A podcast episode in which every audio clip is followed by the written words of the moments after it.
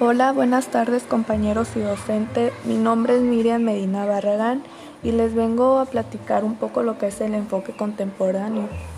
Bueno, eh, se dice que en el enfoque contemporáneo tenemos cinco puntos, el cual nos enseña algunas administraciones con su propio significado, como la estructura humanística de la administración, escuela esculturalista de la administración, escuela behaviorista o del comportamiento administrativo, escuela sistema y escuela matemática de la administración y por última tenemos la escuela de la administración por objetivos.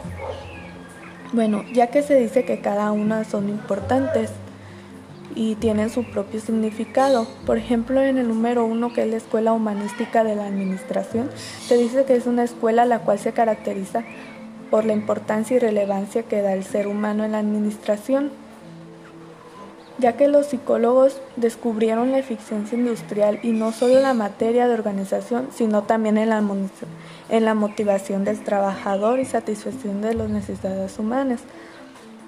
Se dice que para ello la psicología industrial hizo una investigación de cómo podían seleccionarse científicamente en el trabajador y en métodos para tomar, lograr un trabajo eficiente y también asimismo lograr un, este, un objetivo.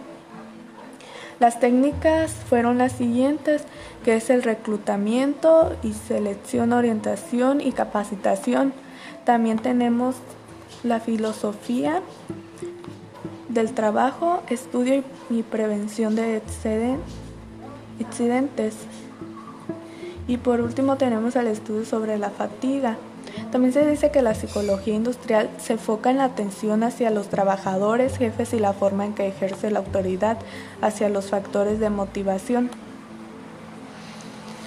Por otra parte, en la escuela estructuralista de la administración, se dice que se encarga de definir la organización, refiriéndonos a las organizaciones hermanas como la iglesia, la universidad, la clínica, hospital y club, y así, etcétera para un fin determinado. Estas organizaciones son pequeñas, medianas y grandes, ya, este, ya dependiendo del grupo de individuos.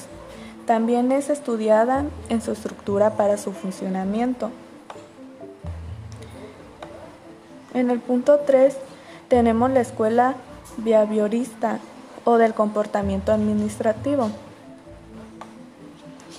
Se dice que es caracterizada como un grupo de personas el cual se encarga de analizar la conducta humana, ya que es producida por dos factores principales que son el nivel cultural de personas que forman el grupo y el estilo de dirección que reciben. En caso de que estas fueran grupos altos, aumenta más necesidades humanas cuya posibilidad de, satisfacción perdón, este, estimula la motivación. También tiene que ver pues mucho la motivación en estos puntos. En el cuarto punto dice Escuela de Sistemas y Escuela Matemática de la Administración.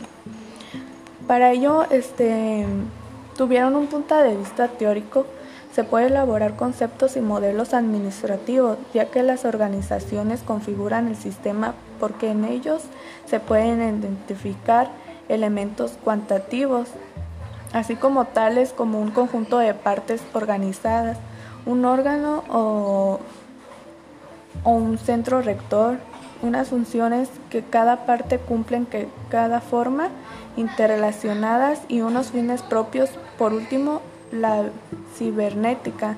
Este, la cibernética y los sistemas nos permite controlar y gobernar de manera automática.